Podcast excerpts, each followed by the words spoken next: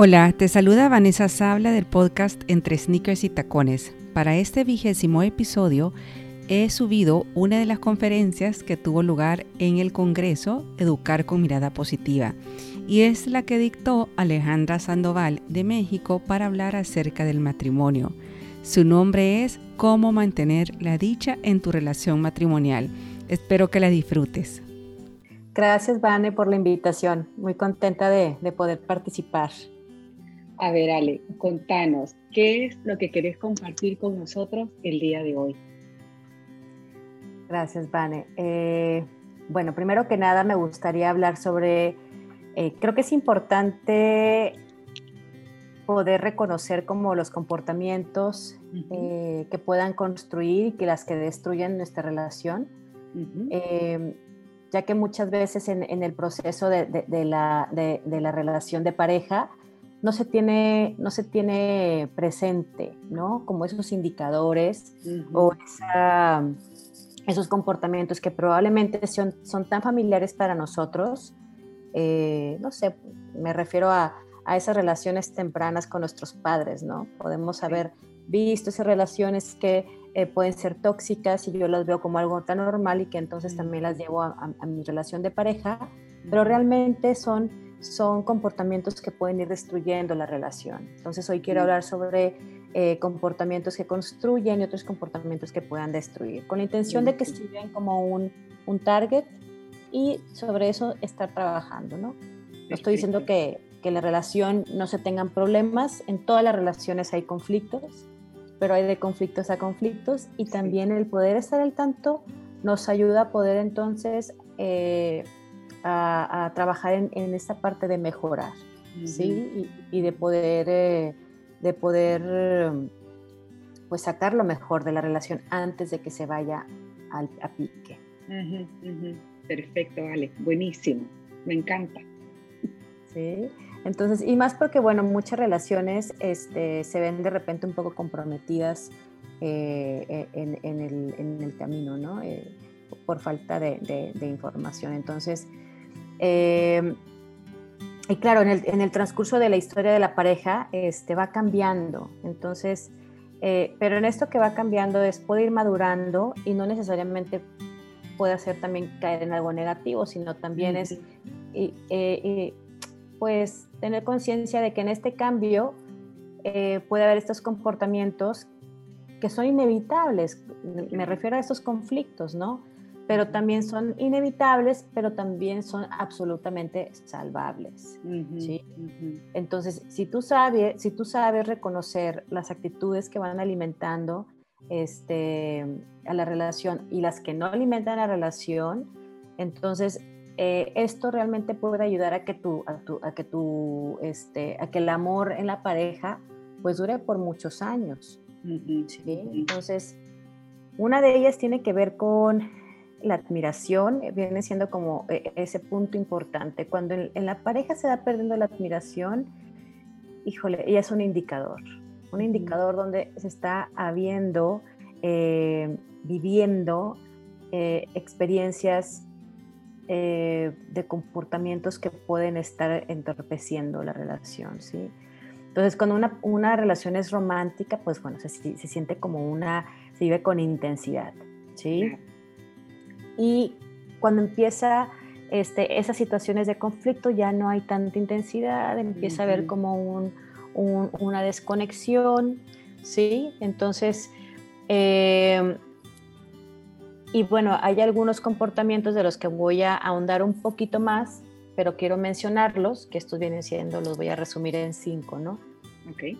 Está la primera, eh, que vienen siendo como estos, estos comportamientos de los que habla Gottman, Em, que son, le llaman, son comportamientos que te llevan al divorcio, ¿no? Le llama Gottman, son los jinetes del apocalipsis, ¿sí? Eh, son estos comportamientos destructivos en la pareja, donde John Gottman, que es psicólogo, es este, también científico, ¿sí? Eh, que ha dedicado muchísimos años a la investigación en, en, en, su laboratorio del amor que le llama a miles de parejas él dice que puede predecir el, este, eh, con tan solo cinco minutos de conversar con, con, el matrimonio este, con la, o con la pareja, si esta pareja va al fracaso, ¿no? Este, porque él dice que distingue como estos jinetes, esos jinetes de los que voy a hablar en un momentito, eh, vienen siendo esos indicadores que si tú no tiendes te llevan al fracaso. Entonces, este, estos vienen siendo la crítica, eh, la, el, desprecio, lo que es la, actitud defensiva o la evasiva, ¿no? Esos son estos comportamientos. También está el estar constante regaño, el culpabilizar, el sermonear a nuestra pareja, el buscar intentar cambiarla y controlarla, ¿sí? El castigar, el despreciarla, el insultarla, humillar o ridiculizarla también. El estar a la defensiva y mostrarse, eh, pues, mostrarnos ingratos con ellos. Eh, o también es ser, ser insensibles a sus necesidades. Esos vienen siendo como esos comportamientos que van destruyendo el sentimiento de amor en nuestra pareja. ¿sí? Versus a los comportamientos que alimentan ese sentimiento de amor en nuestra pareja tiene que ver, incluye la escucha, ¿sí? el mostrar interés por lo que dice, por lo que hace, sí tiene que ver con esa parte de admiración, donde me interesa, donde te apoyo, donde te acompaño. ¿no? También eh, el tratar con amabilidad a nuestra pareja, el darle muestras de afecto y cariño, esto con besos, caricias, abrazos, jugueteos, el sentido del humor, que es bien importante. La, expresión de la gratitud también es súper importante. Este, el, ayudarla cuando lo, requiera. ¿sí? Entonces, esos son comportamientos que pueden alimentar esta parte de, la relación eh, amorosa. ¿no? este, entonces, eh, puedo entrar directo a, explicar lo que son los... los Por favor. Los jinetes. Muy bien. Y voy a compartir para esto este, pantalla. Dame un momentito para, para ubicarlo. Sí. Entonces, quiero explicar más a fondo a lo que me refiero con eh, la parte de los jinetes con la intención de que tú los identifiques en tus conversaciones o en tu, o en tu día a día, ¿no? En, tu pareja. Entonces, estos jinetes, primero iniciamos con la crítica, ¿sí? En donde eh, esta parte de la, de, la, de la crítica lo que incluye, ¿sí? Porque, bueno, en las relaciones siempre, siempre, eh, sí se ve el PowerPoint, ¿verdad? Sí, sí se ve. Este, en la parte de la crítica, eh, bueno, pues siempre habrá quejas con la persona con la que vivimos, ¿no? Con nuestra pareja. Eh, pero claro, entre, entre, queja y la crítica hay una diferencia abismal. ¿Ok? Y quiero explicar un poquito de qué se trata esto, porque a veces nos confundimos y pensamos que en la queja o la crítica vienen siendo lo mismo y realmente no. Entonces, este, la queja, ¿sí? Está, por ejemplo, eh, de un día no natural donde una persona una pareja se pone de acuerdo no una una queja tiene que ver con este ejemplo no donde le dice la chica a su pareja eso y estaba asustada de que no llegaba si no me llamaste sí creo que habíamos acordado que lo harías y lo harías por el por, por el beneficio también del otro no entonces esa es una queja sí se refiere a una acción específica en donde eh, algo está fallando la pareja, en, una necesidad de la otra persona, ¿no? Entonces, y la crítica es algo mucho más global, ¿sí? Em, donde incluye ya ahora sí como palabras negativas sobre el carácter, ¿ok? O la personalidad, la personalidad de la pareja, ¿sí? Esto puede incluir eh, generar culpa, difamación, eh, en lugar de decirle a la, a la pareja, eh, que le gustaría que hiciera algo diferente. Pero en lugar de decirte que quiero algo diferente, entonces te agredo, te critico y empiezo a generar daño al otro, ¿no? Entonces, si en tu relación han notado crítica, realmente no son, no, no, son los este, únicos, no son las únicas personas con este primer jinete, ¿ok? Es común en todas las relaciones. Entonces, realmente no estás condenado al divorcio, no te preocupes. ¿Sale? Entonces, dime, dime. Mira, eh, veo que aquí la crítica hay dos palabras súper importantes que menciona, ¿no? Y que con frecuencia creo que caemos, sobre todo cuando estamos enojados y cuando estamos reclamando. Así como tú decís la queja, pero cuando encima estamos quejándonos con mucho enojo, Entonces, por lo general es que metemos estas palabras, creo yo. El tú siempre haces esto, tú nunca te acuerdas de tal cosa. Entonces veo que ese es como, como un diferenciador importante entre lo que es la crítica y lo que es la queja. ¿Es así? Así es. Estas vienen siendo esas palabras, ¿sí? Cuando te refieres a la persona, ¿ok? ya, es, ya es como eh, hacer un juicio de valor hacia la persona. Entonces, eh, y estas cuando, cuando lo crítico de esto es cuando las críticas están constantemente allanando el espacio. Entonces, porque estas, esta crítica como genera en la otra persona eh, esa, ese daño, ¿no? Eh, están abriendo el camino para los siguientes jinetes, que son más peligrosos que la crítica. Pero bueno, entonces, como estamos reconociendo primero lo que es la crítica en, este, camino, eh, es importante identificar, bueno, ¿cuál es el antídoto?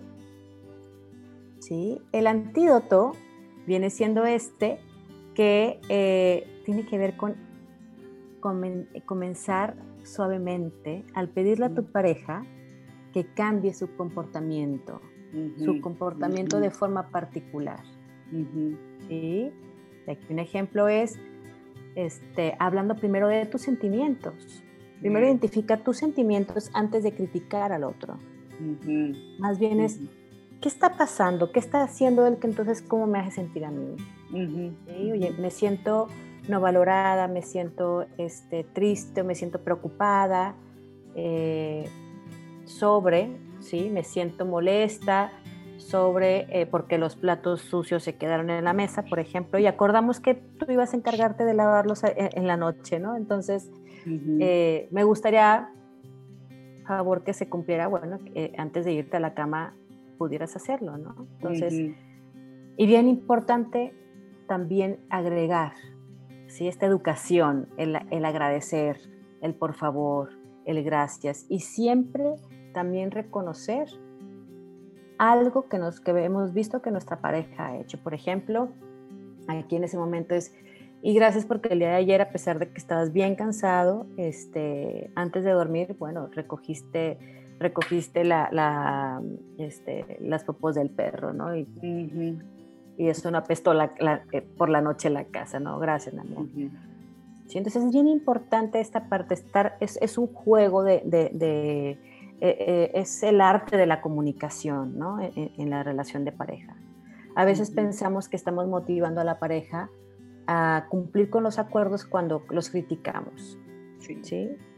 Pensando que, bueno, tiene razón, me va a entender y no, más bien es, yo deseo algo de él, entonces yo necesito también en mi comunicación respetarlo, ¿sí? Y hablarle desde la invitación también. Porque como pareja invitamos a algo mejor o invitamos también a, a, a, bloquearse, ya no, ya no hacer nada también. ¿sí? Entonces podemos construir o destruir en la relación, dependiendo lo que invito yo también. Claro, es que yo me pongo a pensar, cuando a mí me critican, lo último que se me va a ocurrir es hacerte el favor por el que me estás criticando. ¿no? ¿Quién, ¿A quién se le va a antojar? Claro. Eh, ajá, entonces es clave no acordarnos de esto. Em, lo que pasa es que yo creo que uno de los errores que cometemos es hablar cuando estamos molestos ¿no? o enojados. Corregime, tú que tienes tanta experiencia con pareja. O sea, como no aislarnos un poquito de la situación que me ha, que me ha causado tanta cólera antes de pedir algo. Es así. Sí, fíjate. Y hablando de eso, eh, cuando uno se encuentra en un, en un estado de, de, enojo, molestia, estrés, es bien importante darnos el tiempo primero para poder este, tranquilizarnos, ¿no? Sí. Y en, en, y en ese proceso yo a veces a las parejas les digo, si, estás, si está en el momento acalorado, el propósito no es no lastimarse. Entonces, como ese va a ser el propósito, eh, el no lastimarse, entonces, como qué tal y que ponen ese, esa situación o ese problema en el congelador por un rato? ¿Sí? Pónganlo en el congelador para que ahí se quede mientras ustedes buscan la forma de, de conectar su cerebro y enfocarse en soluciones, en lugar de solamente eh, caer en, en, la crítica, en, el, en el ataque entre ustedes, porque estoy segura, les digo, que no es lo que desean, y claro, no es lo que desean, pero en ese momento se sienten tan ofendidos, tan este, heridos, que entonces se atacan. Claro. Y entran, y entran en ese ciclo vicioso de donde es complicado salir porque te hiero, me hieres y te sigo hiriendo y entonces me ignoras y entonces caemos en esta, escala, en esta escalada de los jinetes. Sí. Entonces, claro, el primer paso para llegar a cambiar con, eh, vamos a decir, a tomar en cuenta estos, estas, este, estos antídotos van a ser paso, paso a paso, ¿verdad? Para poder llegar a eso. Entonces, eh, este viene siendo uno de los primeros pasos, que viene siendo lo que es la, e, este antídoto de la frase yo siento. Yo me siento porque me gustaría, con la intención de, comunicar a la pareja. Eso sí bien importante. No significa que la pareja va a ser tal cual lo que yo estoy pidiendo. Pero por lo menos lo estoy informando. Pero hablándolo desde lo que estoy sintiendo, haciéndome responsable de mí, que esa es la diferencia. Esto es lo que te iba a decir, porque a veces lo, el, a ver, la frase yo siento, las tenemos que también aprender a usar bien, ¿no? Porque podemos decir algo como yo me siento enojada porque tú me has hecho sentirme enojada. Y no, lo que tú acabas de decir es clave, es responsabilizarnos de nuestra acción, ¿no? O sea, como yo me siento así, pero no es por tu culpa, o sea, yo permito sentirme así. Entonces, por eso también es como tan importante eso, ¿verdad? Que no, tú nos acabas de explicar, eh, enfriarnos antes de seguir. Y yo creo que esta es una habilidad de verdad tan importante en la vida de pareja, en la vida de familia, porque es que eh, o tú estás bien o nadie va a estar bien, ¿no? Me refiero integra, integrado en cuanto al, a tu funcionamiento emocional. Así es. Y en esta responsabilidad de lo que estoy sintiendo, este, es tiene que ver con un compromiso en la pareja, ¿no? Este compromiso donde si mis acciones benefician a la relación, vamos adelante, ¿no? Pero si empiezan a, a, generar un conflicto en, uno con el otro, y a veces de verdad la pareja no lo hace intencional. Entonces ahí es importante preguntarte, ¿no? ¿Vale la pena que me enganche? Y si no funciona este acuerdo que hicimos, ¿vale la pena que mejor veamos otro acuerdo y ver que uno que nos funcione mejor. ¿Sí? El verlo como va en contra de mí, eso entonces me hace engancharme. Em, y claro, en la relación eh, va a haber muchas situaciones como esas, pero cuando ya ahora sí son, te lleva a escalar algo más grande, es cuando entonces a pesar de que no le guste a mi pareja, lo hago, me vale. ¿Sí me explico? Ahí es donde ya se empieza a notar la falta de compromiso y la atención en, la relación, ¿no? Entonces ahí sí se requiere un poquito de trabajo, ¿verdad? Ok, el siguiente, este, el siguiente jinete es el desprecio. Y es, eh, y el desprecio es cualquier cosa crítica que dices cuando te sientes superior a tu pareja, ¿sí? Es una posición donde soy mejor o más inteligente, o más amable, etcétera, ¿no? O sea, que, que tú, la otra persona. El sarcasmo, ¿sí? Y el escepticismo, eh, como también los insultos, el gesto de poner los ojos en blanco, lo que es la burla, el humor hostil, son formas de desprecio, ¿sí? Entonces, también este, está acompañado de esta, sí, el sentimiento de superioridad, ¿no? Entonces, este jinete es el de los más dañinos también, es el ácido sulfúrico para una relación, es lo que así le llama Gottman, ¿no? El ácido sulfúrico para la relación. Entonces, claro, es imposible resolver un problema cuando tu pareja está recibiendo el mensaje de que estás disgustado con ella, ¿no? Y también, eh, pues el desprecio va aumentando lo que es el conflicto en lugar de favorecer a la reconciliación. ¿Sí? Entonces, eh, el antídoto, bueno, eh, bueno, sí, el antídoto para, para este, este jinete es la admiración, ¿sí? Y el cariño. Que es la apreciación y el agradecimiento también se pudiera decir como sinónimo, ¿no? Entonces, ¿por qué? Porque cuando nosotros eh, ofrecemos este agradecimiento o reconocemos el por qué yo estoy admirando a mi pareja, ¿sí? Entonces, de alguna manera, esto va, trabaja a, la inversa, ¿no? Entonces, este, uno de los antídotos también para ello es igual, describir tus sentimientos, tus necesidades, ¿sí?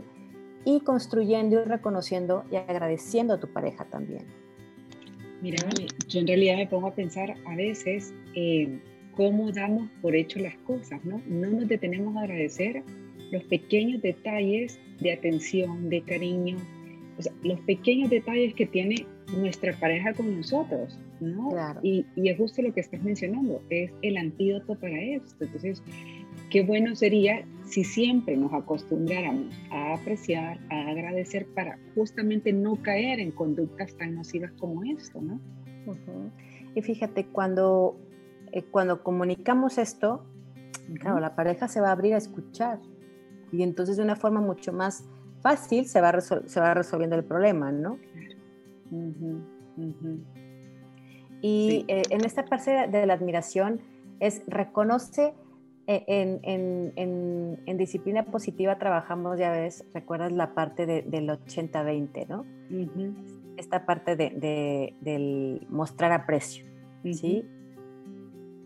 Y aquí yo recomendaría, haz una lista de todas las cosas que tú aprecias o que tú reconoces de tu pareja o que tú agradeces de tu pareja. Y te vas a dar cuenta que eso viene siendo esa parte, eh, si tú te enfocas en esa área, vas a generar un 100%, en lugar de enfocarte en el 20% que vienen siendo esas cosas negativas, ¿sí? Que puedes, a veces eso, ese 20% lo haces un 100%. Entonces, cuando yo he trabajado con parejas así en, una forma grupal, se ve tan lindo cuando empiezan a compartirse el uno por el otro. Por ejemplo, es qué, qué es lo que me ha traído de mi pareja y, eh, y qué es lo que sigue todavía trayéndome de él. Entonces, cuando hablamos de eso, a veces, como no lo compartimos en el día a día, cuando lo escuchan dices, oh", o sea, hasta te sube el ánimo, te sientes alentado y aparte que la otra persona todavía lo, lo, contemple o reconozca cosas que yo no reconozco de mí, entonces imagínate lo bien que se siente, ¿no? Ay, sí. Sí, es que qué rico cae que te digan lo que aprecian de ti, lo que te agradecen, es decir, es un subidón, ¿verdad? Y cuando tú estás así como no vas a hacer algo por el otro, ¿no? Más después de que te ha dicho esas cosas tan bonitas, obvio que vamos a tratar de ayudar. Lo que pasa es que se nos olvida, Ale, estas cosas se nos olvida hacerlas. Sí, totalmente. Y cuando el otro escucha, o por ejemplo, claro, esto no se va a hacer en el momento del problema. Más bien, lo que se recomienda es que en un momento sin planearlo es realmente llegar y, decir, mi amor, gracias por tal, este, reconozco esto, he notado esto. Eso va alimentando. Las pequeñas cosas, ¿sí? Van alimentando esa, este, es, e, esa relación, ¿no? Tiene que ver, los cambios, ¿sí? No empiezan con, con, pasos grandes, sino con pequeñas, grandes acciones. Claro, claro. En la relación. Mira, Ale, ¿nos podés, nos podés contar aquí lo de lo que Gottman menciona en su libro acerca de la cuenta bancaria y de los ah, Claro. Claro, bueno, este Gottman habla respecto a esta cuenta bancaria que tú dices, ¿sí? Que cuando uno es, es como un tanque, es como el tanque este emocional, ¿no? Si nosotros vamos, vamos agregando esta en esta cuenta bancaria y si de repente sacamos dinero de ahí, y a lo que se refiere con sacar es la metida de pata, ¿sí? Que de repente podemos tener la relación, bueno, sabiendo que ya, ya ha habido un momento de estar, de estar generando esos pequeños detalles en, la relación, entonces no se, va, no se va a resentir mucho el momento, ¿no? Pero cuando entonces uno eh, no ofrece nada de eso, la cuenta bancaria está vacía, ¿sí? Entonces, en ese momento que la cuenta, de cuenta bancaria está vacía, ¿de dónde vas a sacar entonces? Para poder resolver o para poder dejar que eh, esta persona se siente realmente amada por ti. ¿Sí? Entonces es importante seguir construyendo constantemente para que esta no quede, que, tenga, que tenga su, nivel óptimo en, en, la relación. Y entonces, ¿y la cuenta bancaria con qué se llena? Se va llenando con esos, eh, con esos momentos eh, en particular, con pequeños detalles, el, el, mostrar este aprecio que ya estamos haciendo, los antídotos este, que se van generando, el tiempo en pareja, eh, el agradecimiento. Son cosas, no necesariamente cosas materiales, sino son, son momentos en el día a día. Buenísimo. ¿Sí? Entonces pasamos al próximo este, jinete, ¿sí? que en este, en este jinete, que viene siendo la actitud defensiva, ¿sí? es un intento de protegerse uno mismo, como para, para proteger la inocencia, ¿sí? para proteger algo que, que estás percibiendo como ataque. Entonces, claro, muchas personas se ponen a la defensiva cuando están siendo criticadas. Claro. ¿Verdad?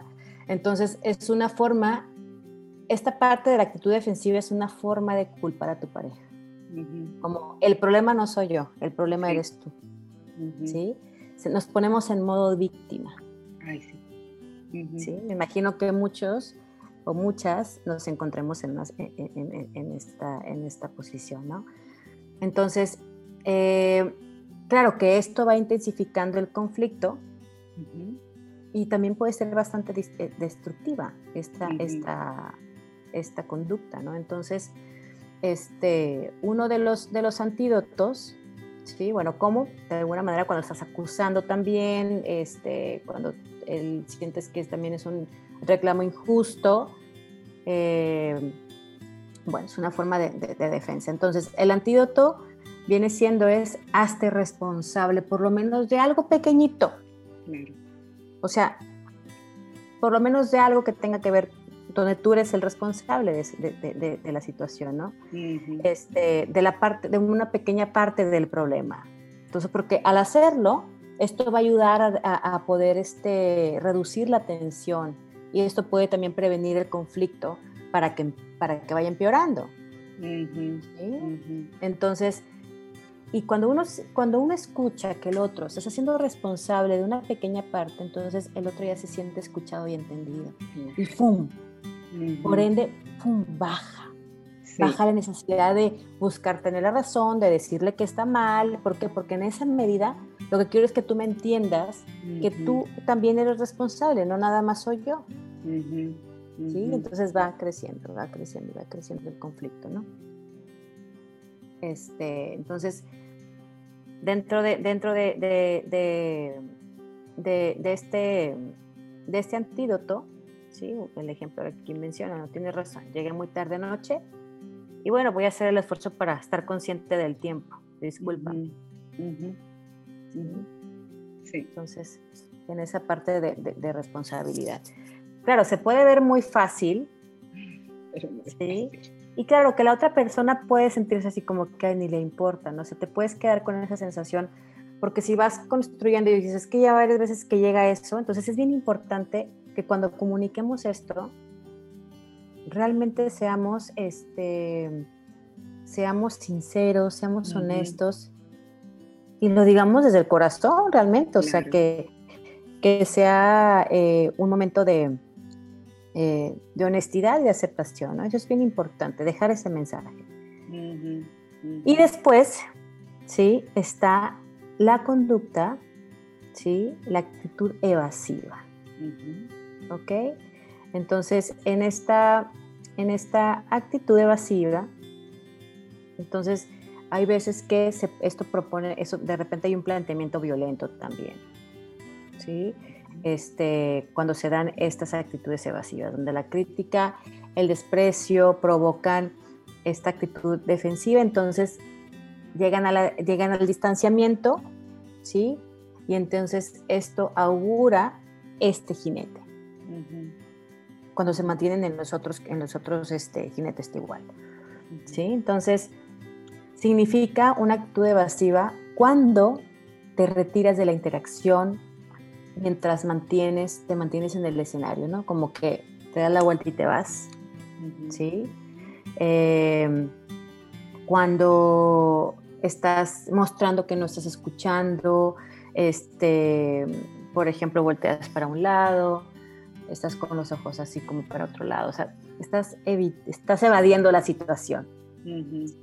Como si realmente no te importara en absoluto lo que está pasando. Entonces imagínate lo que genera en el otro, ¿no? Es mucho más rabia, ¿sí? Este, menos valorado, o sea, no importante. Entonces eso va generando todo un, este, un volcán ahí en ese momento, de, en, la erupción, ¿no? Entonces, tengo una pregunta, no sé si lo vas a tocar después, pero tengo una duda. Entonces, explícanos, estos jinetes eh, tienen como un orden, siempre se comienza por la crítica y va pasando por el desprecio y hasta llegar a la actitud evasiva o, o puede darse de otra forma. Pueden salir uno u otro, ¿sí? O sea, pueden salir uno u otro, pero generalmente la crítica siempre está, ¿ok? Entonces no hay como un patrón en particular. Ok. ¿Sí? Porque también puede ser que en la relación ya vengan con algunos patrones o herramientas para ellos que utilizan desde ya, ¿sí? En una de estas. una de esas, sin importa cuál. Por ejemplo, hay personas que trabajan con actitud evasiva cuando de repente se siente criticado. ¿Sí? No, y no pasa ni por el desprecio ni por ningún otro. O sea, se siente criticado y pum, lleva, así es. Es como, es como también una actitud de defensa, pero en, en esta parte de, de, evasión. Entonces, no hay una, no hay una regla en, en, el, en el camino, ¿no? Y la segunda pregunta es, en una discusión de pareja, eh, ¿se puede pasar por las cuatro fases simultáneamente? Sí. Sí. sí. en ese momento se pueden ver las cuatro. ¿Por qué? Porque puede durar un buen rato donde no se logra, donde se siente todavía eh, eh, ofendido y entonces está la persona que está atacando y está la persona que está, este, eh, ¿cómo se dice? En, ahí está la palabra, se me olvidó, este, bueno, la, que está siendo atacada, ¿sí? va cayendo en una de esas. Entonces, es la que cae en esas, porque la que está criticando está en una y la otra puede caer en las otras tres. Ya. ¿Sí? Ok.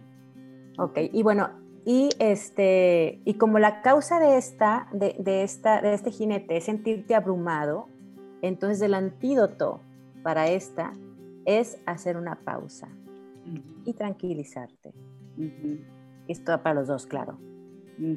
Para, quien está para quien está criticando o defendiéndose y tal.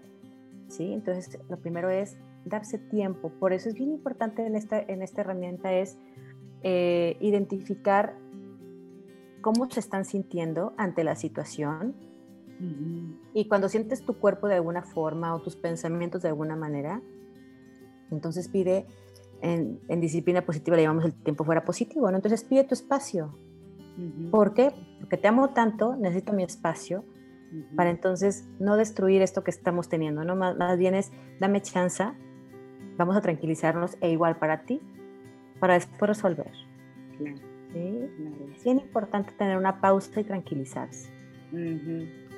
Y yo creo que es importante dejar claro que vas a regresar, ¿no? Porque a veces lo que pasa es que a las parejas les cuesta como, pues uno se puede sentir que el otro simplemente quiere dejar eso y no, no seguir, y es simplemente el hecho de querer tranquilizarse para volver a abordar el problema, pero ya de una forma tranquila. Entonces yo creo que esto es como importante, llegar a estos acuerdos en pareja para cuando nos pase, acordarnos, ¿no? Porque a veces cuesta, ¿no? Cuesta hacer eso. Sí, anticiparse sería lo ideal.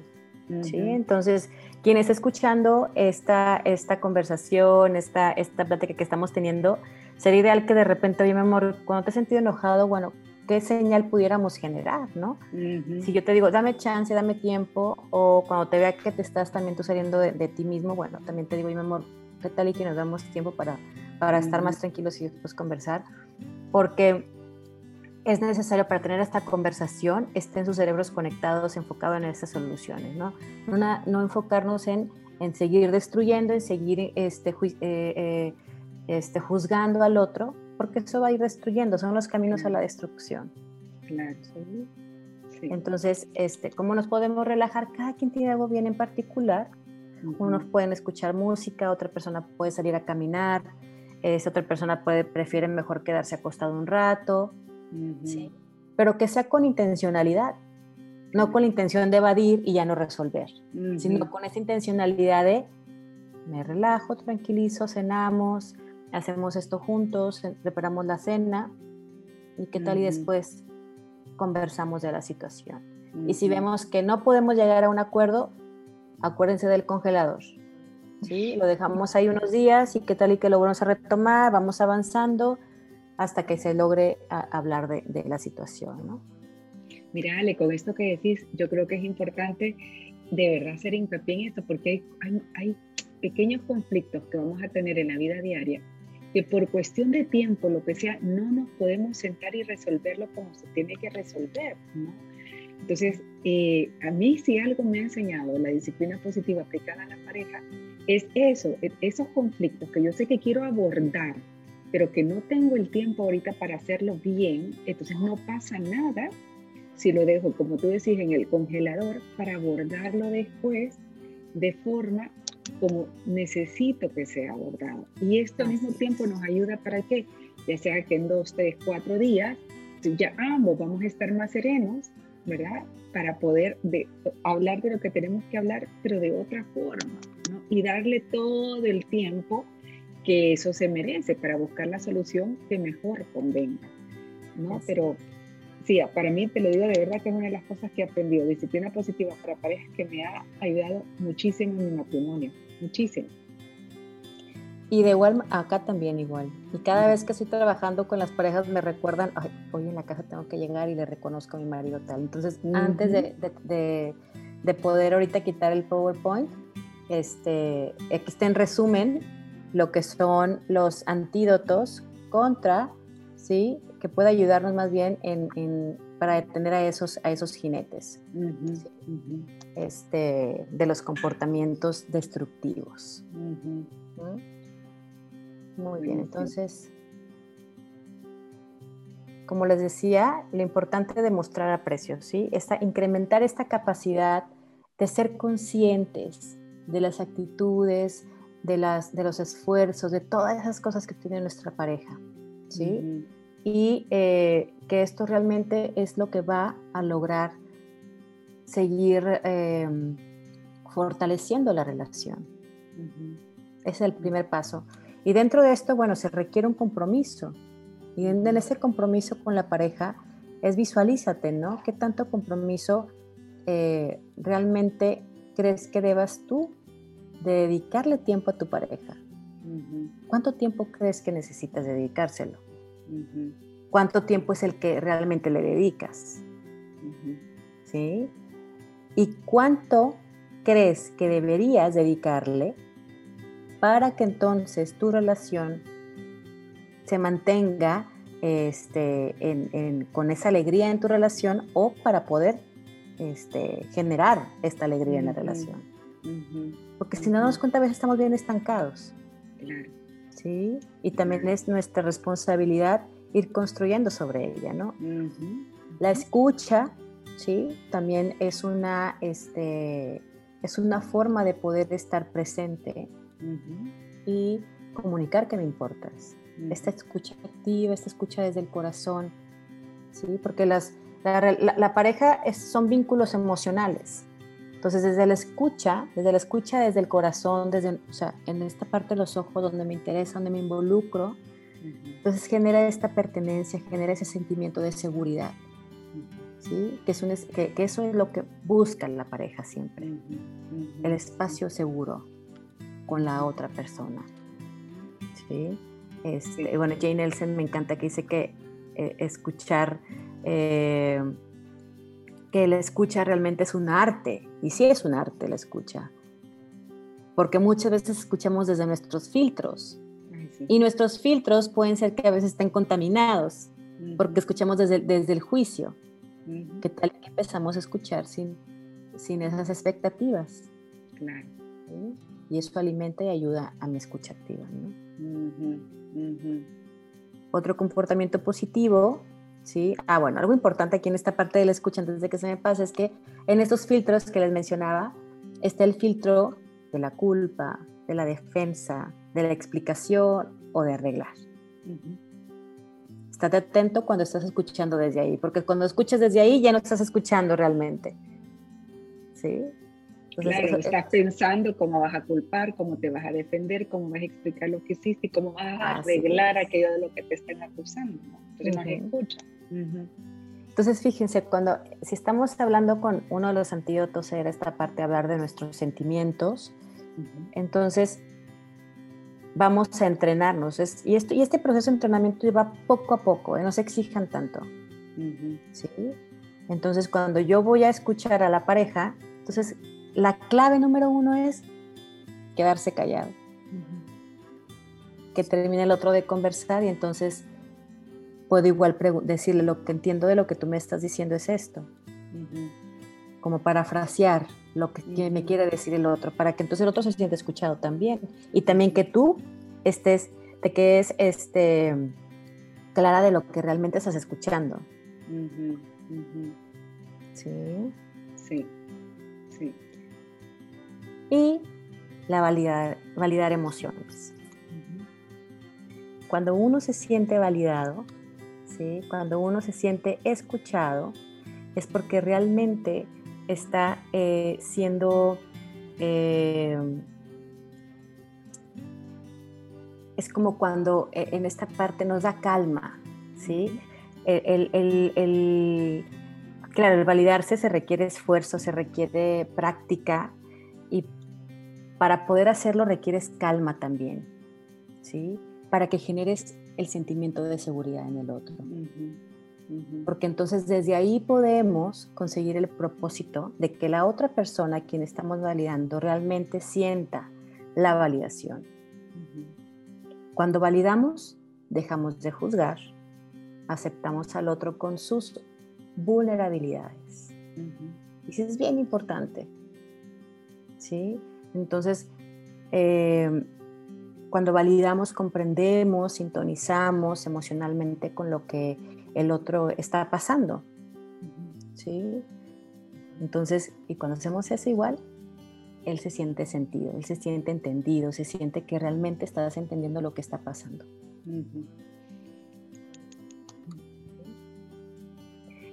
Y pues bueno, es esta, este, estas herramientas y, de esos comportamientos que pueden construir. Son algunas que mencioné, pero estos son pasos y grandes pasos para empezar a, construir algo mejor en la relación, ¿vale? Vale, mira, tengo una pregunta, porque me imagino que alguien que nos está escuchando puede hacerse esta misma pregunta y por eso te la hago. Y me imagino que a ti ya te ha pasado, ¿no? Eh, a las parejas que ves cuando una pareja te dice que ya no siente nada por su esposo o por su esposa, eh, que el amor se ha perdido, en tu experiencia, ¿ese amor se puede recuperar o reconstruir? Muy buena pregunta. Sí.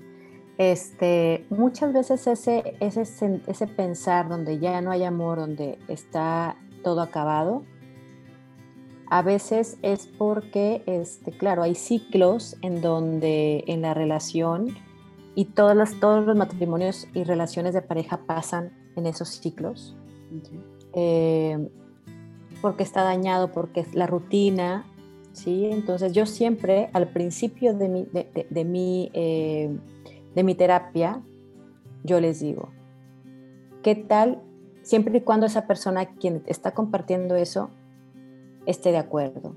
Y se dice que rotundamente ya no hay nada, entonces es importante ah, este, respetar esa parte de la otra pareja, porque no podemos presionar ni tampoco podemos este, eh, exigir, ¿no? Entonces yo les digo, ¿qué tal y que entonces nos dedicamos por lo menos tanto tiempo vamos a ver si qué tal vuelve a encender esa chispa del amor, ¿no? Y cuando dicen que sí, es porque todavía hay algo. Hay una esperanza, ¿sí? Donde los hábitos que ha habido ha generado que entonces haya distanciamiento. Y no es que se haya acabado el amor, es que más bien es que sienten que ya no hay esperanza. ¿Sí? Qué bonito. Entonces, pero cuando veo y, voy este, junto con ellos en esto que están, estamos eh, sacando en el proceso del, del, taller, donde uno sí quiere y el otro no sabe, o el otro no quiere y el otro sí quiere, este, o cuando realmente hay un rotundo no, bueno, más bien es yo los ayudo a que vaya, se vayan despidiendo de una forma mucho más, este, una forma respetuosa y cordial también, porque pueden llegar a ser amigos también. ¿Sí? Nuestra relación de respeto, donde fuimos pareja, agradecemos todo lo vivido y listo. También. Buenísimo. Mira, ¿y has tenido casos en los que las parejas se empiezan a despedir y ahí en esa despedida se reencuentran? Eh, sí, en, un caso, en una, en una pareja en donde fue, fue esta en la que digo que al final se dan cuenta que hay esperanza. Eh, se mostró, realmente me sentí así como que yo voy a favor del amor siempre, ¿verdad? Entonces, claro que si al final no lo hay, bueno, hasta mí, hasta mí también digo, bueno, hay que respetar y, acompañarlo, ¿no? Pero sí se ha habido. Se ha habido que en el proceso hay, hay, un, hay un despertar de nuevo. Es que me encanta esto que dijiste acerca de la esperanza, ¿no? Porque si bien ese dicho que tanto hemos escuchado, que la esperanza es lo último que se pierde, va también para aquí, para estos casos, ¿no? Mientras haya una chispa de esperanza, entonces el amor se puede recuperar. Claro. Y cuando todavía hay, hay pelea, donde hay fuego, ¿sí? como dice el dicho, donde hay fuego, cenizas quedan. Es porque cuando hay fuego es porque todavía hay energía. Claro. Cuando ya no hay energía en ninguna de las dos, eso ya es un poco más complicado. Esta fue la ponencia de Ale. Espero que te haya servido, que la hayas disfrutado. Recuerda que si quieres ver todas las ponencias del Congreso, la puedes encontrar en mi canal de YouTube entre sneakers y tacones. Nos volvemos a escuchar el otro martes y para mientras me puedes seguir en mis redes, Instagram o Facebook como entre sneakers y tacones. Hasta la próxima.